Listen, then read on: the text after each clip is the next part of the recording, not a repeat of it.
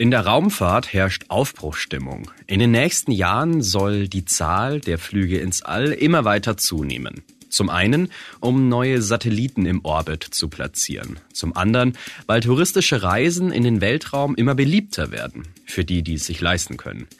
All das passt jedoch nicht in eine Welt, die klimaneutral werden will. Denn die Raumfahrt verbraucht Unmengen an fossilen Ressourcen. Aber es wird schon an Innovationen gefeilt, die uns helfen sollen, die Raumfahrt grüner zu gestalten. Es gibt tatsächlich schon viele Ansätze für die grüne Raumfahrt, die auch schon seit einigen Jahren verwendet wird. Wir verbrennen auch den Wasserstoff mit flüssigem Sauerstoff. Es gibt einen großen Schub auf der Rakete und können damit in den Weltraum fliegen. Und die Forschung an grünen Methoden zur Raumfahrt ist sogar ziemlich wichtig.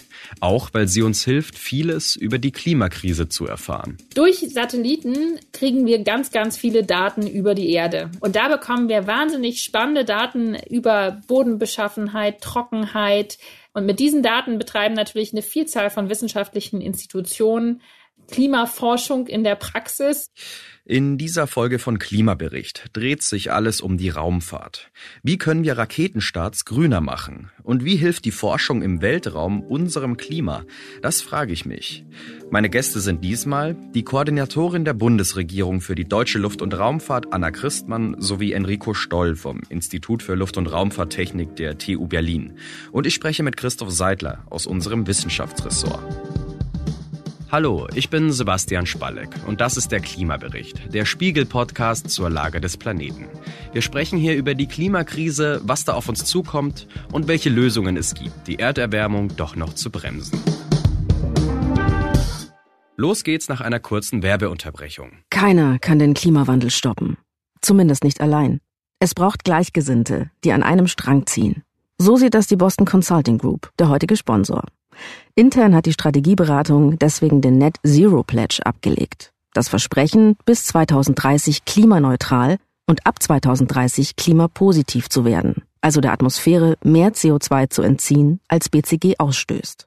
Und extern arbeitet BCG jeden Tag mit Entscheidern aus Wirtschaft, Politik und Gesellschaft zusammen, darunter große Namen wie das Weltwirtschaftsforum, die UN-Klimakonferenz oder Bill Gates.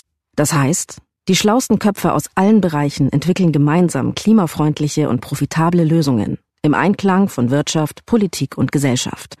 BCG ist überzeugt, nie war es wichtiger als jetzt, gemeinsam zu handeln und freut sich über jeden, der genauso denkt. Klingt interessant? Weitere Informationen gibt es auf bcg.com oder unter dem Hashtag Group Up for Climate. Christoph, in einem Artikel von dir, den du vor ein paar Monaten geschrieben hast, da meintest du ja, dass immer mehr Raketen ins All fliegen werden und das schon in den nächsten zehn Jahren. Viele haben wahrscheinlich jetzt gar keine richtige Vorstellung davon, wie viele Raketenstarts es so gibt. Also Stand jetzt, wie viele Flüge ins All gibt es denn derzeit und für was werden die gebraucht? Im vergangenen Jahr hat es äh, so um die 140 Flüge gegeben, die allermeisten davon ohne Menschen, 136, acht davon mit Menschen. Und da sieht man schon, es werden vor allen Dingen Satelliten transportiert. In letzter Zeit äh, vor allen Dingen Starlink-Satelliten für so eine riesige Konstellation, die Elon Musk aufbauen möchte. Es gibt aber auch Versorgungsflüge zur internationalen Raumstation, Erdbeobachtungssatelliten, nach wie vor auch äh, Spionagesatelliten, großes Thema. Kürzlich äh, sind äh, auch mal drei Millionäre mit einem früheren NASA-Piloten zur Raumstation geflogen. Das heißt, auch in diesem Jahr geht es munter weiter. Wir sind also jetzt schon bei rund 40 Raketenstarts in diesem Jahr. time. Mhm. Das sind ja echt viele, muss ich gestehen. Warum gibt es denn seit ein paar Jahren so einen Boom in der Raumfahrt? Also warum sind auch viele private Unternehmen so aufgesprungen und warum ist das für die so attraktiv geworden?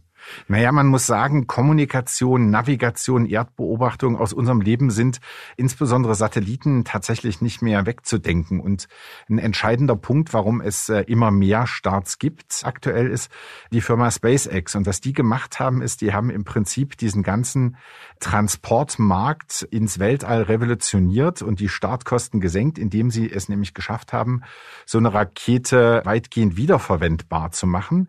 Das heißt, äh, diese Rakete Raketen, die unterste Stufe, die landet dann im Idealfall wieder. Manchmal auf dem Land, meistens auf einer schwimmenden Plattform auf dem Ozean. Und SpaceX hat es auch noch geschafft, Raumkapseln zu bauen, die auch wieder verwendbar sind, mit denen sie zur ISS fliegen. Und ja, das äh, war bis jetzt eben so, dass man jedes Mal nach einem Flug äh, die Rakete, die Raumkapsel quasi weggeschmissen hat. Die ist entweder ins Meer gestürzt oder ist in der Atmosphäre verglüht. Und das hat SpaceX anders gemacht. Und Elon Musk hat das mal verglichen. Man würde ja auch nicht jedes Mal ein neues Flugzeug bauen, wenn man mal über den Atlantik fliegen wollen würde. Und äh, das ist sozusagen der Hintergrund. Und warum das für den funktioniert hat, hat unter anderem auch damit zu tun, dass die US-Regierung gesagt hat, wir wollen gerne private Firmen haben im Erdorbit. Wir wollen dort Dienstleistungen einkaufen. Und äh, das heißt, da ist auch relativ viel Geld reingeflossen, unter anderem dadurch, dass die US-Regierung gesagt hat, wir kaufen Transportdienstleistungen ein, und zwar zu relativ hohen Preisen, um diese Industrie zu fördern.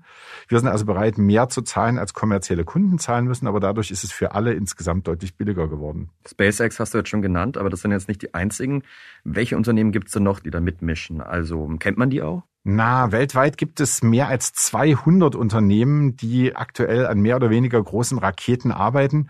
Und man muss ganz ehrlich sagen, die meisten davon werden nie fliegen und viele Namen hat man einfach auch noch nicht gehört. Aber ein paar große Namen gibt es, die man kennen sollte. Es gibt SpaceX, die haben wir schon angesprochen, die bauen an noch was hochinteressantem, einem riesigen Raumschiff, das heißt Starship. Und äh, das würde, wenn es denn dann mal fliegt, die Kosten nochmal massivst weiter. Also da kann man sich sozusagen Dinge vorstellen, die im Moment überhaupt noch nicht denkbar sind. Im Moment ist es so, dass man immer auf Masse achten muss, wenn man irgendwas mit Weltraum machen will. Im Prinzip, wenn dieses Ding fliegt, spielt Masse so gut wie keine Rolle mehr. Das heißt, die wollen damit dann Zubringer sein für die NASA zum Mond. Die wollen auf eigenes Risiko sogar weiter raus ins All, äh, am besten zum Mars. Eine andere Firma, die es gibt, die auch sehr große Ziele hat, heißt Blue Origin. Die gehört Jeff Bezos, dem äh, Amazon-Gründer. Die haben viel vor, aber ehrlich gestanden noch nicht so richtig viel geliefert. Die haben so ein paar kleine Hüpfer in den Weltraum, an den unteren Rand des Weltraums gemacht mit Touristen drin. Eine weitere Firma, die in diesem Zusammenhang eine Rolle spielte, war Virgin Galactic. Wir erinnern uns an Richard Branson und sein Raketenflugzeug auch für den touristischen Bereich. Das ist vor allem Show, ehrlich gestanden. Ein großer Player, der sozusagen aus europäischer Sicht interessant ist, ist Arianespace. Die vermarkten europäische Raketen, vor allen Dingen die Ariane. Da wird es bald eine neue geben, die Ariane 6. Und äh, die transportieren also auch kommerziell Satelliten, haben aber sozusagen das Problem, dass sie preislich mit SpaceX äh, konkurrieren wollen, das nicht so richtig schaffen. Und dann gibt es noch kleinere Firmen in Deutschland, zum Beispiel ESA Aerospace oder die Rocket Factory Augsburg. Die bauen im Moment an Raketen, die deutlich kleinere Satelliten transportieren sollen, damit es sozusagen nicht immer so ein Riesenakt ist, mal in den Weltraum was zu bringen.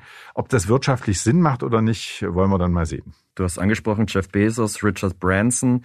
Also diese privaten Flüge von Milliardären ins All, das ist ja auch irgendwie was relativ Neues. Warum können die das jetzt machen? Also ist die Raumfahrt in den letzten Jahren so viel sicherer geworden oder warum können jetzt auch so Privatleute gegen entsprechendes Geld eine Weltraumreise antreten? Als erstes Mal muss man sagen, Raumfahrt ist nie ganz sicher. Professionelle Astronauten wissen das auch. Bei Touristen bin ich mir manchmal nicht so ganz sicher, ob sie tatsächlich da genügend über die Risiken wissen oder genügend aufgeklärt werden. Und man muss sich eben fragen, was heißt es eigentlich, eine Weltraumreise anzutreten? Also da reden wir ja häufig über diese kleinen Hüpfer mit äh, Blue Origin, mit Virgin Galactic. Ja, da besteht ein, ein gewisses Risiko. Und gleichzeitig ist das sozusagen das, was jetzt irgendwie in Anführungsstrichen erschwinglich geworden ist. Das kostet natürlich immer noch ein Schweinegeld. Ich vermute, weder du noch ich werden uns das auf absehbare Zeit leisten können, obwohl hier mit einer Bewerbung an die Chefredaktion als Dienstreise könnte ich es mir schon vorstellen. Aber sozusagen, um nochmal das große ganze Bild aufzunehmen, wenn wir über tatsächlich Reisen in den Weltraum reden, also nicht nur über diese kleinen Hüpfer, wenn wir über Flüge zur ISS reden, später zum Mond, dann ist das schon immer noch sehr, sehr teuer und das bleibt auch so. Aber jetzt lass uns über das sprechen, worum es hier im Podcast geht, übers Klima. Ich habe mich schon gefragt, wann du mich endlich mal fragst. Wie problematisch ist dieser neue Boom? Was heißt das für Klima? Na, wir haben ja alle vor allen Dingen bei diesen Raumflügen der Milliardäre dann angefangen, darüber zu sprechen, wie schädlich das ist. Also wie obszön ist das eigentlich irgendwie, die, die Erde wird heißer und heißer und da setzen sich so ein paar Leute ins Raumschiff. Ein Kollege schrieb auch einen Text mit der Zeile Schweine im Weltall.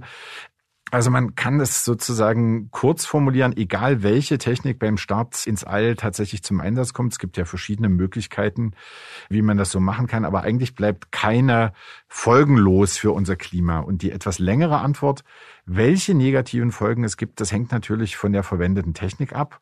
Es können klimawirksame Gase wie Kohlendioxid entstehen. Es können künstliche Wolken in höheren Atmosphärenschichten entstehen. Ruß, der die Stratosphäre aufheizt. Und das ist noch nicht mal alles. Es gibt also grundsätzlich zum Beispiel auch noch die Möglichkeit, je nach verwendeter Technik, dass ozonschädliche Stoffe freigesetzt werden können. Das heißt also, die Raumfahrt geht jetzt nicht folgenlos für Umwelt und fürs Klima ab. Aber wie hoch ist der CO2-Ausstoß von jetzt einer Rakete beim Start? Naja, hängt wieder von der Technik ab, aber reden wir mal von, also im konkreten Fall einer Rakete, die also Kerosin und flüssigen Sauerstoff nutzt. Und äh, ein Beispiel dafür ist die Falcon 9 von SpaceX, also die, von der ich erzählt habe, dass sie sozusagen die Raumfahrt durch Wiederverwendbarkeit revolutioniert hat. Und da gibt es eine Überschlagsrechnung zum CO2-Ausstoß und da kommst du ungefähr auf das Ergebnis, dass bei einem Start von so einer Rakete ins All rund 380 Tonnen Kohlendioxid anfallen. Und das kannst du dann sozusagen, wenn du sagst, da ist also eine Raumkapsel, da sitzen vier Leute oben drin, dann kannst du sagen, okay, pro Passagier entsteht bei diesem Start also 100 mal mehr Kohlendioxid als bei einem Transatlantikflug. Jetzt ist nur so, verglichen mit den abertausenden Flugzeugen, die täglich starten, fällt das wirklich so ins Gewicht? Das kommt, glaube ich, ein bisschen drauf an, äh, auf welcher Seite der Diskussion man so ein bisschen steht. Also wir haben ja vorhin schon äh, zu Anfang des Podcasts ein bisschen rumgerechnet, haben gesagt, es gab äh, 2021 gut 140 Raketenstarts und gleichzeitig fanden mehr als 90.000 kommerzielle Flüge statt und zwar pro Tag. Also die Raketenstarts pro Jahr, die Flüge pro Tag. Und äh, durch die Luftfahrt kommen jährlich rund 900 Millionen Tonnen CO2-Emissionen zustande. Und äh, wenn man das jetzt in Beziehung setzen will zu den Emissionen der Raumfahrt, kann man oder gibt es Expertenschätzungen, die sagen, ungefähr ein Prozent äh, des Treibstoffbedarfs der globalen Luftfahrt hat die Raumfahrt und äh, du kannst ja dann sozusagen die, den Treibstoff in Emissionen übersetzen quasi. Das heißt also, es geht wirklich nur um einen minimalen Anteil. Und die Zahl der Weltraumtrips wird mit Sicherheit steigen. Auch darüber haben wir schon gesprochen. Aber die Zahl der Flugreisen höchstwahrscheinlich auch, wenn man sich zumindest die Prognosen der Flugzeugbauer anschaut. Und wie man das jetzt wertet, ob man sagt, na ja, irgendwie Raumfahrt, das brauchen wir alles nicht, dann würden wir sozusagen zumindest einen kleinen Beitrag leisten, sagen dann sozusagen Verfechter der Raumfahrt, naja, guck mal, aber dafür kriegt ihr eben die Navigationssatelliten, ihr kriegt die Umweltbeobachtungssatelliten, ihr kriegt irgendwie die große Geschichte von den Menschen, die auf der Raumstation arbeiten und euch inspirieren. Also kann man sehen, wie man will, aber ich glaube sozusagen, der ganz große Klimafiesling ist die Raumfahrt, glaube ich, nicht. Mhm. Du schreibst in deinem Artikel, den ich auch gerne in den Shownotes teile und verlinke, dass ausgerechnet der Ruß beim Kerosin das Ausschlaggebende ist, dass das das Klima schädigt. Wie kommt das? Warum ist das so?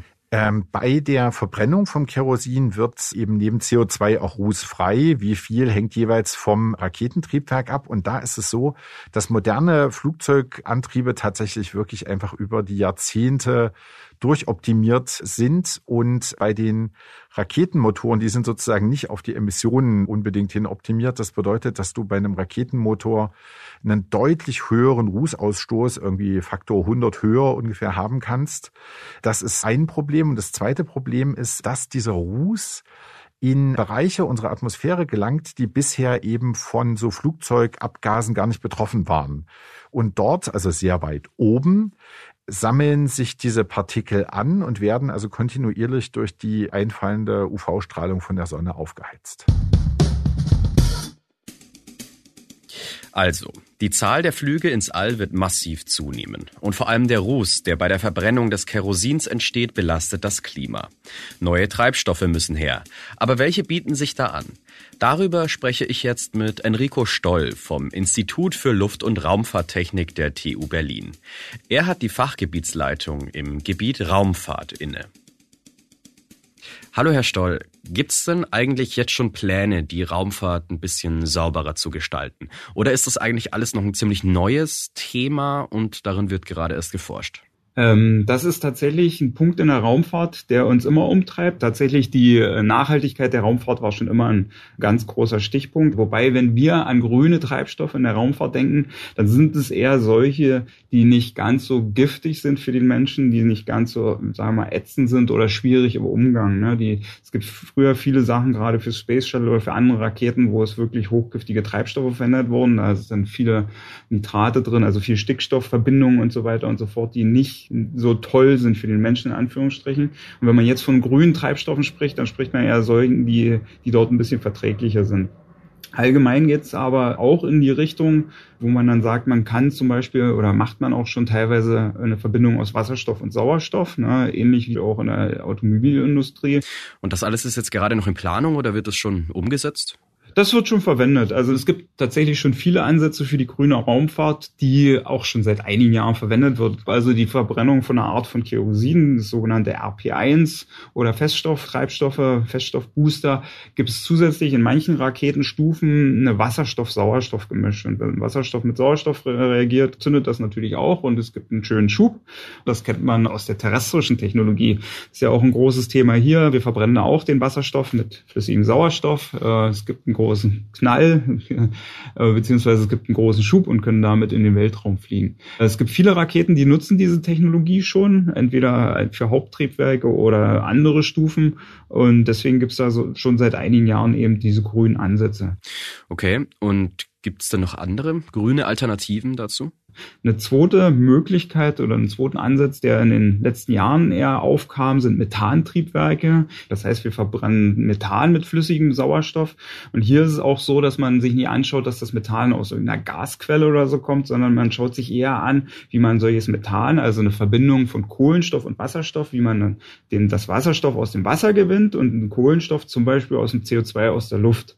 Das hat den Vorteil hier, dass es extrem umweltfreundlich ist, wenn man man denn das? Und das ist wieder der Knackpunkt an der Sache, dass alles mit grünem Strom macht sozusagen. Das würde dann auch wieder Sinn machen, wenn wir das Ganze, und da geht ein bisschen die Forschung dann auch hin, wenn wir das aus dem Mars machen würden. Da besteht nämlich die Atmosphäre zu 97 Prozent aus CO2.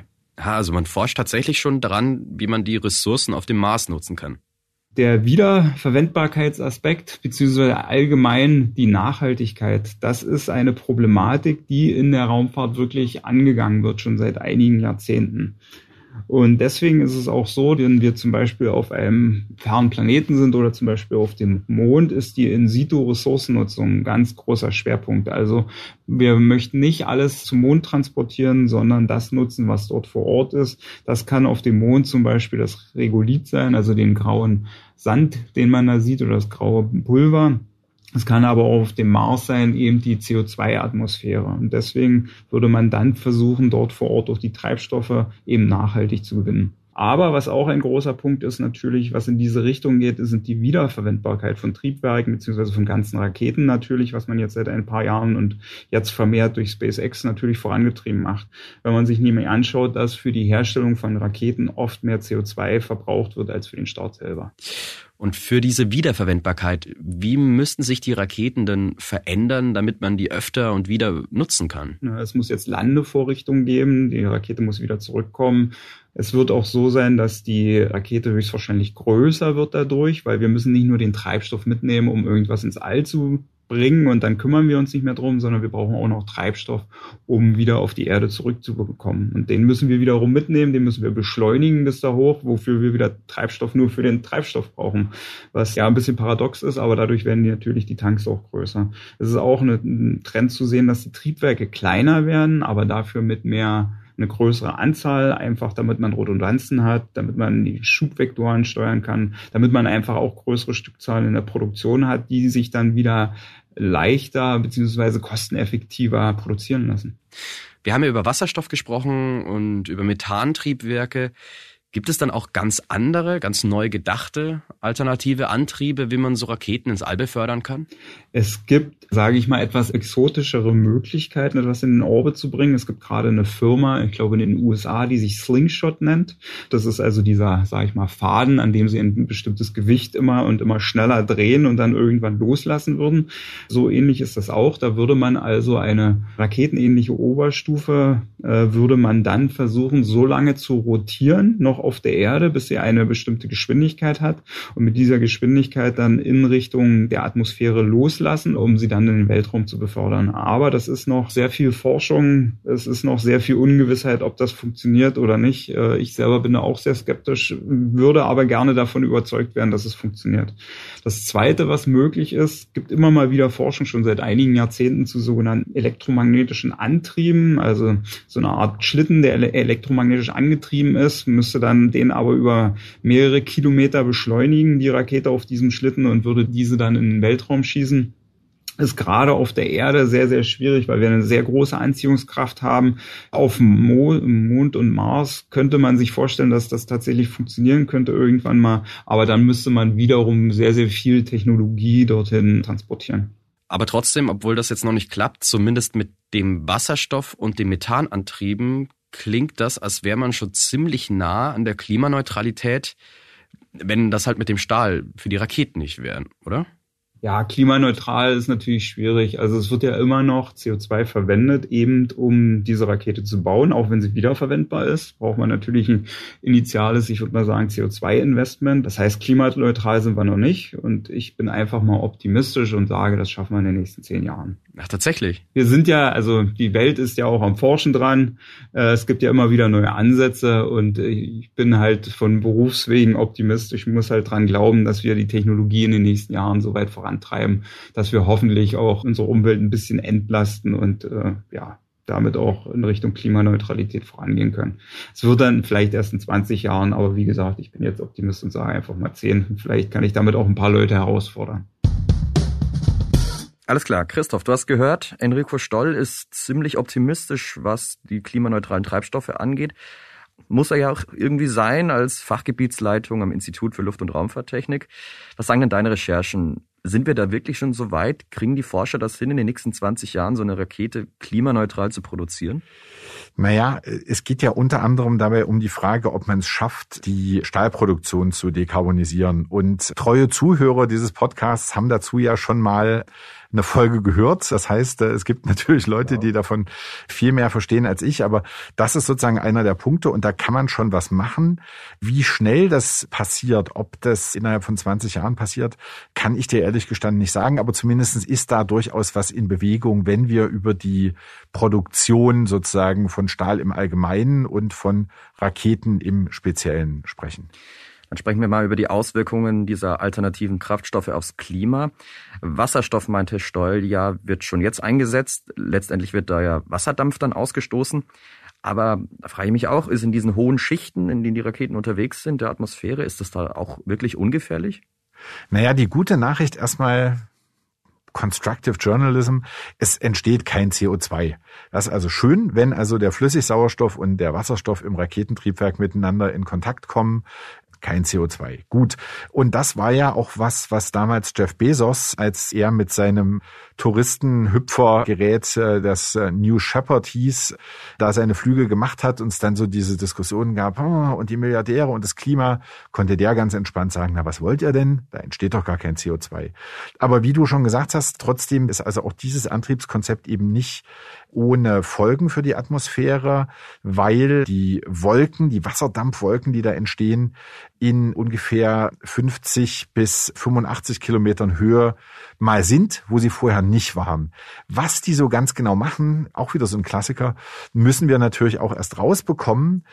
Im Moment gelten sie als vergleichsweise unproblematisch fürs Klima, aber wie dann immer so als letzter Satz in so Forschungsartikeln steht, weitere Forschungen sind nötig. Und hier ist es tatsächlich auch so ein Fall, wo es jetzt noch nicht ins Auge springt, dass es ein Riesenproblem ist, aber wo wir einfach mal schauen müssen, ob das tatsächlich so ist. Aber noch eine Nachfrage zum Wasserstoff. Das hat ja jetzt eine geringere Energiedichte als Kerosin. Also kurz gesagt, man braucht einfach mehr davon, um den gleichen Effekt zu erzielen. Und das wird jetzt im All nicht anders sein als bei uns oder hier. Werden sich die Raketen also auch im Aussehen verändern? Werden die Tanks also schlicht größer? Wenn es mal so einfach wäre. Also das Problem ist tatsächlich, die Energiedichte ist zu gering. Also für Flüge in den Orbit oder gar in die Tiefen des Sonnensystems bräuchten wir einfach viel zu große Tanks, wenn die Raketen alleine mit flüssigem Wasserstoff und Sauerstoff unterwegs sein sollten. Für kleinere Vehikel, wir haben über den New Shepard eben schon kurz gesprochen, macht das nichts.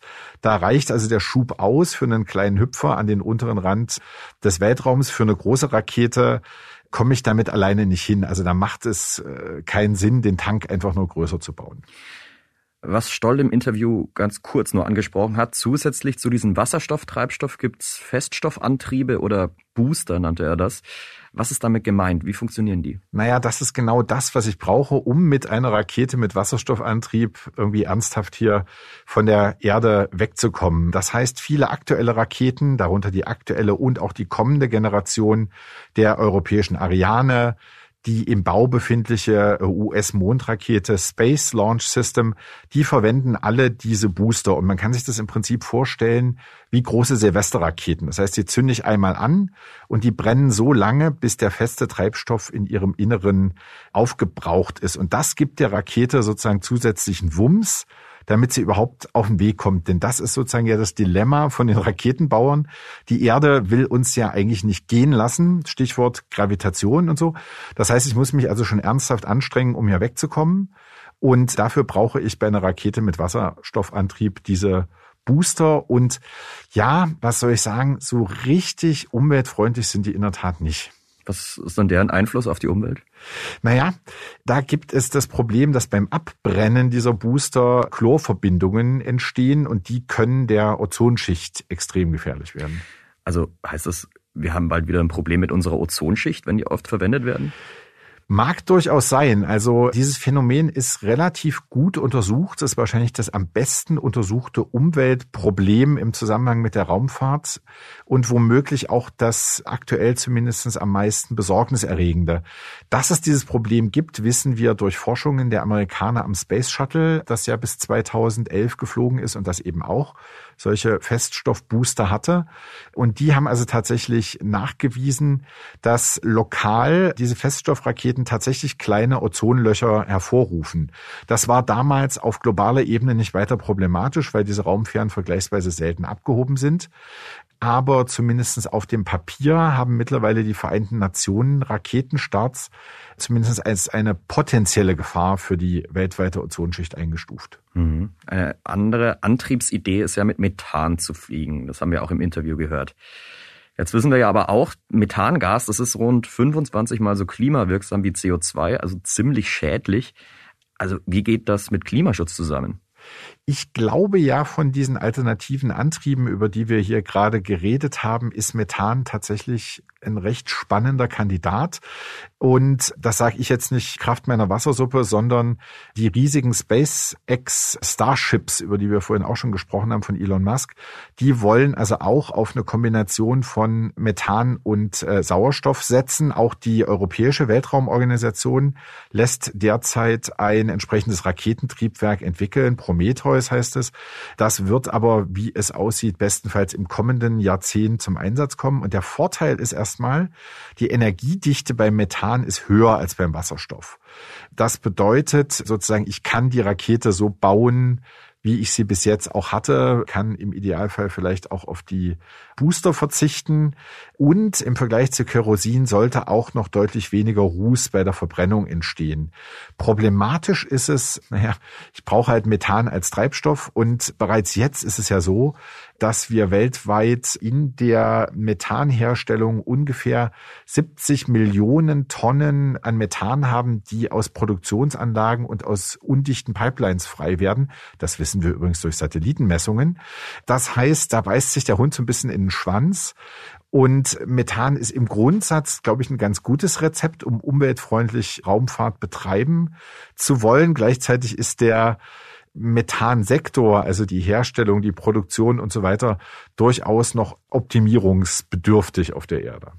So, und jetzt gibt es ja so einige nationale Weltraumorganisationen und auch immer mehr private Unternehmen mischen mit. Da haben wir ja schon drüber gesprochen. Was glaubst du, welche Regulierungen bräuchte es jetzt deiner Meinung nach, um die Raumfahrt klimafreundlicher zu gestalten? Na, viele Leute sagen ja, diese Flüge der Milliardäre und Millionäre, das müsste man einfach verbieten. Und das rettet uns dann irgendwie das Klima. Das finde ich Quatsch. Ich bin ja der Meinung, das sollen diese Leute machen. Was aber eben im Umkehrschluss auch heißt, dass man sie erstmal hier auf der Erde richtig Steuern zahlen lassen sollte. Vielleicht heißt das auch, dass sie dann ein bisschen weniger Geld für so spinnerte Hobbys haben. Also das finde ich grundsätzlich mal sinnvoll, aber ein, Verbot finde ich Quatsch. Ich glaube, wir müssen über saubere, über effiziente Antriebe nachdenken. Das tun die Technikerinnen und Techniker ja auch. Äh, Herr Stoll hat es im Interview angesprochen. Ich glaube aber auch, der Kampf ums Weltklima wird also nicht auf den Weltraumbahnhöfen entschieden und gewonnen. Dafür spielt die Raumfahrt eine vergleichsweise kleine Rolle und eben auch liefert ja durchaus auch Beiträge, die uns in der Klimadiskussion weiterhelfen. Und äh, dass dieser Anteil der Raumfahrt an der gesamten Klimawirkung der Menschheit einfach relativ klein ist, ist ja am Ende des Tages vielleicht auch eine ganz gute Nachricht. Manche Hörerinnen und Hörer werden sich jetzt fragen, warum das alles? Können wir die Raumfahrt nicht auf ein absolutes Minimum begrenzen? Tatsächlich ist es aber so, die Forschungsarbeit im All kann uns auch hier mit unserem Klimaproblem auf der Erde helfen. Darüber habe ich mit Anna Christmann gesprochen, der Koordinatorin der Bundesregierung für die deutsche Luft- und Raumfahrt. Als erstes habe ich sie gefragt, warum ausgerechnet sie als grüne Bundestagsabgeordnete sich so für die Raumfahrt einsetzt. Klima und Raumfahrt ist das große Motto dieser Bundesregierung. Und ich finde, man kann das ganz gut illustrieren, äh, wenn man sich überlegt, wie wenig wir heute über die Klimakrise wüssten ohne die Raumfahrt. Aber gleichzeitig wissen eben auch sehr wenig Leute, dass wir so viel über die Klimakrise wissen wegen der Raumfahrt. Was macht man denn bereits jetzt, um die Raumfahrt ein bisschen sauberer zu gestalten? Was bedarf es da für Regelungen, um das Ganze grüner zu machen? Also es ist zu wenig reguliert. Die EU hat jetzt eine Initiative, das nennt sich dann Space Traffic Management, wo es dann auch darum geht, ja nicht nur um äh, quasi astronautische Raumfahrt, sondern vor allem auch um ja eine zunehmende Zahl an Satelliten. Wenn man Elon Musk sieht, der da wirklich Tausende und Zehntausende von Satelliten ins All bringen möchte, ist natürlich die Frage, welche Verantwortung geht damit eigentlich einher, die auch wieder sauber aus dem All rauszuholen. Das ist dann auch die ganze Diskussion um Weltraumschrott, den es eben zu vermeiden gilt. Und dafür klarere Regeln zu schaffen, ist dringend nötig. Die gibt es bisher nämlich tatsächlich wirklich zu wenig. Okay, es wird also noch zu wenig gemacht, aber hat man da was in Planung? Ich denke, der beste Weg ist, dass wir natürlich in Deutschland und in Europa vorangehen und uns dann da mit gutem Beispiel einfach auch international einbringen. Jeder weiß, internationale Prozesse sind immer langwierig und nicht ganz einfach und am besten kann man was erreichen, wenn man natürlich selber schon mal gute Regeln hat. Da geht es auch um sowas Simples, einfach eine Verpflichtung, dass Objekte auch registriert sind und dann weiterverfolgt werden können, was mit denen eigentlich passiert oder ob die irgendwo einfach, wenn der Strom alle ist, noch weiter rumschwirren. Solche Regeln müssen wir uns geben und dann die eben möglichst auch international äh, zusammenbringen. Gehen wir mal dazu über, was die Raumfahrt dem Klima bringen kann. Gibt es denn aktuell überhaupt sowas wie Klimaforschung bei den Raumfahrtbehörden oder sogar oben auf der ISS? Da werden ja alle möglichen quasi Projekte gemacht. Ich gehe fest davon aus, dass da auch Klimaforschung dabei ist. Aber ich glaube, die ISS ist natürlich jetzt ja auch nur ein Teil in der gesamten Raumfahrt. Und da geht es ganz stark ja auch drum, überhaupt auch zu lernen, wie ist es mit einer Raumstation im Weltraum zu sein, auch zu lernen, neue Technologien bei den letztlich auch Starts zur ISS und sich dort dann auch in der Schwerelosigkeit aufzuhalten. Das ist einfach ein Beispiel eigentlich für auch eine Form von Grundlagenforschung im Weltraum, die ja nicht sehr zielgerichtet sein muss. Und äh, ich glaube, solche ungerichtete Grundlagenforschung ist generell sehr wichtig. Und da wird sicherlich immer wieder auch Dinge geben, die dann auch fürs Klima hochrelevant sind. Insgesamt ist natürlich für die Frage Klima ganz entscheidend die Erdbeobachtung, die wir natürlich ja mit vielen Satelliten machen und wo wir uns aus Deutschland auch sehr aktiv beteiligen. Diese Satelliten, wobei können die uns denn helfen, wenn es hier um unser Klima geht? Durch Satelliten kriegen wir ganz, ganz viele Daten über die Erde. Und das sind Erdbeobachtungssatelliten. Davon gibt es schon sehr viele im All. Einmal unter dem Projekt Copernicus der EU, aber auch viele deutsche Satelliten. Und da bekommen wir wahnsinnig spannende Daten über Bodenbeschaffenheit, Trockenheit, natürlich über langfristige Entwicklungen der Atmosphäre. Das sind alles Daten, die können wir sehr gut aus dem All erfassen. Und mit diesen Daten betreiben natürlich eine Vielzahl von wissenschaftlichen Institutionen Klimaforschung in der Praxis und können uns dann genau eben verschiedene Szenarien darstellen, in welche Richtung sich das weiterentwickelt. Wie können wir auch dann nachhaltigere Landwirtschaft zum Beispiel betreiben, indem wir wissen, wie der Boden an verschiedenen Stellen ist. Auch über Wasserqualität zum Teil kann man was herausfinden. All das sind ganz, ganz große Datenschätze, die wir für das Thema Klima in all seinen Facetten ganz dringend brauchen. Und insofern ist eigentlich jeder Klimasatellit mehr im All da eine große Chance, auch der Klimakrise entgegenzuwirken. Mhm. Sie haben jetzt gerade die Bodenbeschaffenheit und die Trockenheit genannt, die man mit Satelliten gut beobachten kann. Gibt es da noch mehr? Wir haben ja da auch diesen ganz äh, neuen Sektor New Space, wo viele kleine Startups unterwegs sind. Und ich habe jetzt gerade auch eins besucht, die haben einen äh, Satelliten jetzt im All, der zum Beispiel Waldbrände sehr früh erkennen kann. Der ist hitzeempfindlich und kann deswegen monitoren eigentlich aktuell auf der ganzen Welt, wo Waldbrände sind und kann deswegen für den Katastrophenschutz und natürlich vor allem für die Vermeidung auch von Flächenbrand, der dann einfach viel Wald vernichtet und natürlich auch wahnsinnig viele CO2-Emissionen bringt, dienen. Also das sind ganz tolle Tools, die man da auch äh, sowohl aus der Forschung als auch von privaten Unternehmen entwickeln kann. Und deswegen ist wirklich der ganze Bereich rund um Satelliten eine wahnsinnige Chance fürs Klima. Okay, also es klingt sehr ambitioniert, aber was haben wir denn wirklich in naher Zukunft bei den Satelliten zu erwarten? Also wir wollen natürlich in der Technologie immer besser werden und quasi es gibt immer Satelliten sind natürlich immer je nachdem, wo die verortet sind, können die nur einen bestimmten Teil von Daten erkennen oder nur bestimmte Zeiträume. Und da wollen wir natürlich immer flächendeckender werden, dass wir möglichst auch eine Live-Beobachtung wirklich abdecken können, dass wir zum Teil auch eine 3D-Beobachtung abdecken können. Dafür braucht man zum Beispiel parallele Satelliten, die dann in sozusagen Tandemflügen äh, sind. Also da gibt es noch viele, viele Möglichkeiten, die lange nicht ausgeschöpft sind, mehr Wissen zu erlangen und diese Daten, gerade im digitalen Zeitalter, sind einfach das, was das so vielversprechend macht. Und mir ist noch wichtig, wir brauchen dann eben nicht nur die Satelliten, sondern auch die Leute, die es auswerten. Und dort, äh, dass wir wirklich auch verschiedenste, nicht nur wissenschaftliche Institutionen, sondern auch Firmen haben, die einfach mit diesen Daten dann arbeiten und daraus die Schlüsse ziehen, wie wir dann auch wirklich die Klimakrise bekämpfen können. Das ist natürlich der zweite wichtige Teil, der dann am Boden letztlich passiert. Neben den Satelliten, wie kann uns die Forschung in der Raumfahrt denn noch helfen, die Klimaerwärmung einzudämmen? Naja, es entstehen natürlich auch immer Technologien in der Raumfahrtforschung, die einfach sehr effizient sind, die sehr leicht sind. Und das ist natürlich ein ganz wichtiger Transfer dann für andere Bereiche, wo es auch darum geht, Emissionen zu sparen. Der Leichtbau äh, ist natürlich für alle Mobilitätsfragen ganz relevant, weil wir da ja auch bei Flugzeugen in den Bereichen ganz dringend Treibstoff sparen müssen. Und solche Transferaktivitäten sind dann natürlich auch letztlich klimarelevant, die einfach bei den Aktivitäten im Bereich der Raumfahrtforschung entstehen. Und gerade was die ganze Wasserstoffstrategie angeht, gibt es äh, auch wirklich viele Leute, die in der Raketenentwicklung bisher tätig waren bei den Antrieben und sagen, na gut, wir haben da eigentlich schon gelernt, wie man mit flüssigem Wasserstoff umgeht. Das können wir jetzt transferieren auch auf andere Bereiche und können unser Know-how da einbringen. Und dann kommen wir auch voran im Bereich Wasserstoff, der ja ganz entscheidend sein wird für die Klimaneutralität in Industrie und Mobilität in den nächsten Jahren. Jetzt lassen Sie uns doch zum Schluss noch mal ein bisschen weiter in die Zukunft blicken. Also was glauben Sie, wie nutzt der Mensch im Jahr 2050 beispielsweise, wenn es bis dahin eine klimaneutrale Raumfahrt gibt, wie nutzt er da das Weltall? Also kann man damit rechnen, dass wir bis dahin eine erste Basis auf dem Mars haben oder über was denkt man danach? Also was ich spannend finde, sind Überlegungen natürlich auch im All Energie zu gewinnen letztlich. Es gibt Szenarien, dass man auch Photovoltaikanlagen, die natürlich sowieso im kleinen Maßstab schon zur Erhaltung der Satelliten jetzt verwendet werden, dass man damit tatsächlich auch Strom gewinnen könnte. Das ist natürlich dann die Frage, wie bringt man den auf die Erde? Vielversprechender ist, ihn dann wirklich auch direkt schon im All zu nutzen. Man könnte überlegen, ob solche Zukunftsszenarien wie Rechenzentren im All, die dann mit Solarstrom dort betrieben werden, spannend sein können. Das ist sicherlich Zukunftsmusik und sind Ideen, die man heute hat. Aber letztlich sind solche disruptiven Innovationen das, was auch in der Vergangenheit uns große Sprünge ermöglicht hat. Und das ist sicherlich spannend, daran einfach weiterzuentwickeln.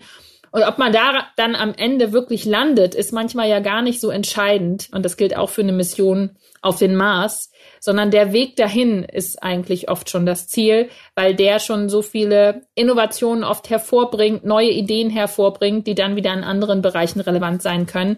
Also oft ist es gut, sich auch einfach ein ambitioniertes Ziel zu setzen und dann finden auf dem Weg dahin schon ganz, ganz viele Innovationen statt. Die Raumfahrt ist bisher noch keine klimafreundliche Technologie. Fossile Antriebe sind der Standard. Darüber hinaus belasten vor allem vermeidbare touristische Weltraumfahrten das Klima. Aber es wird bereits an grünen Alternativen geforscht. Ausgehend von den einzigartigen Möglichkeiten der Raumfahrt kann diese ein wichtiges Instrument zur Bewältigung der globalen Umweltkrise sein. Vor allem die Satelliten sind unverzichtbar bei der Beobachtung von Klimafolgen. Wie immer beim Klimaschutz müssen wir vor allem hier auf der Erde CO2 einsparen. Aber auch jede Technik nutzen, die uns bei der Bewältigung der Krise helfen kann. Auch die Raumfahrt. Das war der Klimabericht, der Spiegel-Podcast zur Lage des Planeten. Die nächste Folge gibt es am kommenden Dienstag auf spiegel.de, Spotify, bei Apple Podcasts und in allen üblichen Podcast-Apps. Bei Anregungen oder Themenvorschlägen schreiben Sie uns gerne eine Mail an klimabericht.spiegel.de. Moderiert wurde diese Sendung von mir, Sebastian Spalleck. Bei der Produktion wurde ich unterstützt von Ole Reismann. Produktion und Musik übernahm Philipp Fackler. Die Boston Consulting Group, der heutige Sponsor, ist überzeugt. Der Klimawandel ist eine der größten Herausforderungen unserer Zeit. Und trotzdem kann man ihn aufhalten, wenn wir als Gruppe denken und agieren.